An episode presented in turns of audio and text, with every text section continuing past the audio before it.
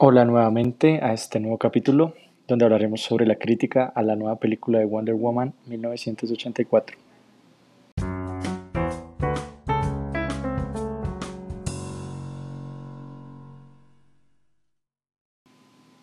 Bueno, como yo ya les estaba comentando en, el, en la introducción anterior, hoy le toca el turno a la película de Wonder Woman 1984, que está protagonizada por Gal Gadot, eh, Chris Pine, Kristen Wiig y el actor del momento, Pedro Pascal. Lo primero que deben saber sobre este, eh, sobre este capítulo es que voy a hablar con spoilers, entonces para las personas que no han, no han visto la película todavía, les recomiendo que no lo escuchen o se pueden dañar la película. Aunque bueno, en realidad no tiene muchos, muchos spoilers, pero pues sí les puede dañar ciertas, ciertas sorpresas. Eh, bueno, a continuación voy a dar una breve sinopsis de lo que se trata la película. Lo primero que deben saber es que es una precuela, es una secuela de la precuela. ¿Cómo, así?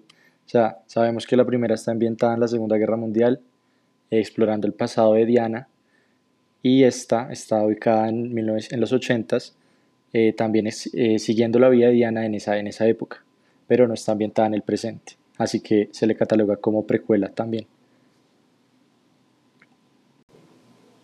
La película básicamente está ambientada en los 80s en Estados Unidos, principalmente en Washington, eh, donde ella continúa su vida después de la muerte de Steve Trevor, que fue su novio en la época de la Segunda Guerra Mundial.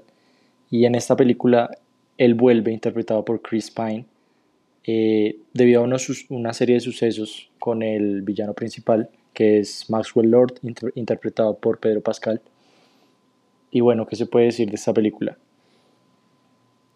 La crítica en Rotten Tomatoes le ha dado un 61% de aprobación, mientras que eh, las audiencias en general a día de hoy le han dado un 73-75% de aprobación en Rotten Tomatoes, eh, con 365 calificaciones de la crítica y 2.000 aproximadamente de la audiencia.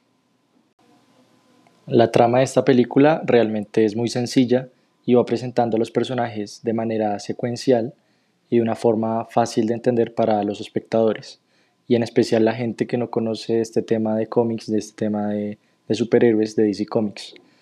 Bueno, personalmente a mí eh, no me gustó el guion de la película, me pareció que fue muy flojo, no explicaron muchas cosas y en este tema voy a entrar en spoilers.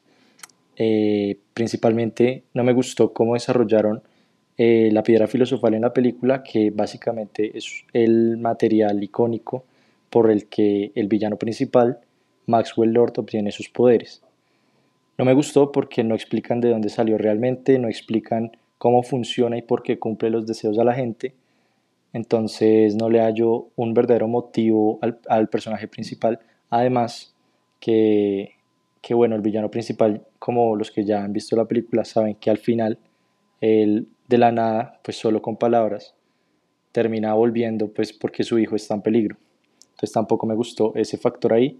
Lo que sí puedo decir de este personaje es que está interpretado extraordinariamente por Pedro Pascal. Creo que él se lleva toda la película, en todas las escenas que sale, su interpretación es muy buena y la gente que conoce a este actor eh, de series como The Mandalorian, recientemente en Disney Plus, saben que es un actor que está creciendo mucho y que tiene demasiado potencial. Para mí, eh, las escenas de él superan un poco inclusive a la mismísima Gal Gadot, que es la protagonista de la película. Voy a hablar de otro factor que no me gustó de la película y es el motivo también de la villana secundaria, que en este caso es Bárbara Minerva, eh, alias Chita. También se me hizo un poco raro, un poco, un poco simple la motivación del por qué de la nada enemistarse con Diana, que pues es la Mujer Maravilla, y no, no le entendí muy bien sus, sus, verdaderos motivos. Lo que sí me gustó fue cómo, cómo la recrearon por medio de CGI. Eh, cuando al final de la película ya la muestran en su versión de Cheetah, eh, se me hace que es muy fiel a los cómics y le da un aspecto un poco más eh, aterrador, digámoslo así, en, en, este sentido. Pero a fin de cuentas es un personaje que que bueno, tú te encariñas con él al principio, tú le alcanzas a entender ciertas, ciertas motivaciones, pero digamos que sí que el guion tampoco ayuda mucho a este personaje. Eh, bueno, hablemos ahora de, de, la protagonista, de Gal Gadot, obviamente de, de, Diana. Bueno, me gusta, me gusta más en esta película cómo desenvuelven todos sus poderes, eh, poderes que no habíamos visto en la primera película, como poder volar a libertad. La primera película solo nos mostraban que saltaba con su lazo, pero pues aquí se profundiza un poco más eh, los poderes de ella y pues es más relacionado como a los cómics. En ese aspecto me gusta mucho, la, actuación de Gargado también es muy buena y pues se nota ya que ella, bueno, lleva tres películas siendo la Mujer Maravilla contando eh, cuatro ya, la Liga de la Justicia y contando Batman vs. Superman.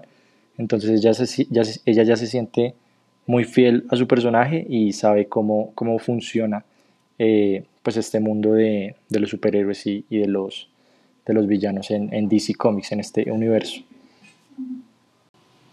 a pesar de que el universo de DC Comics en el mundo del cine eh, se ha ambientado como de una forma más oscura y el de Marvel digamos que una forma más colorida, más alegre.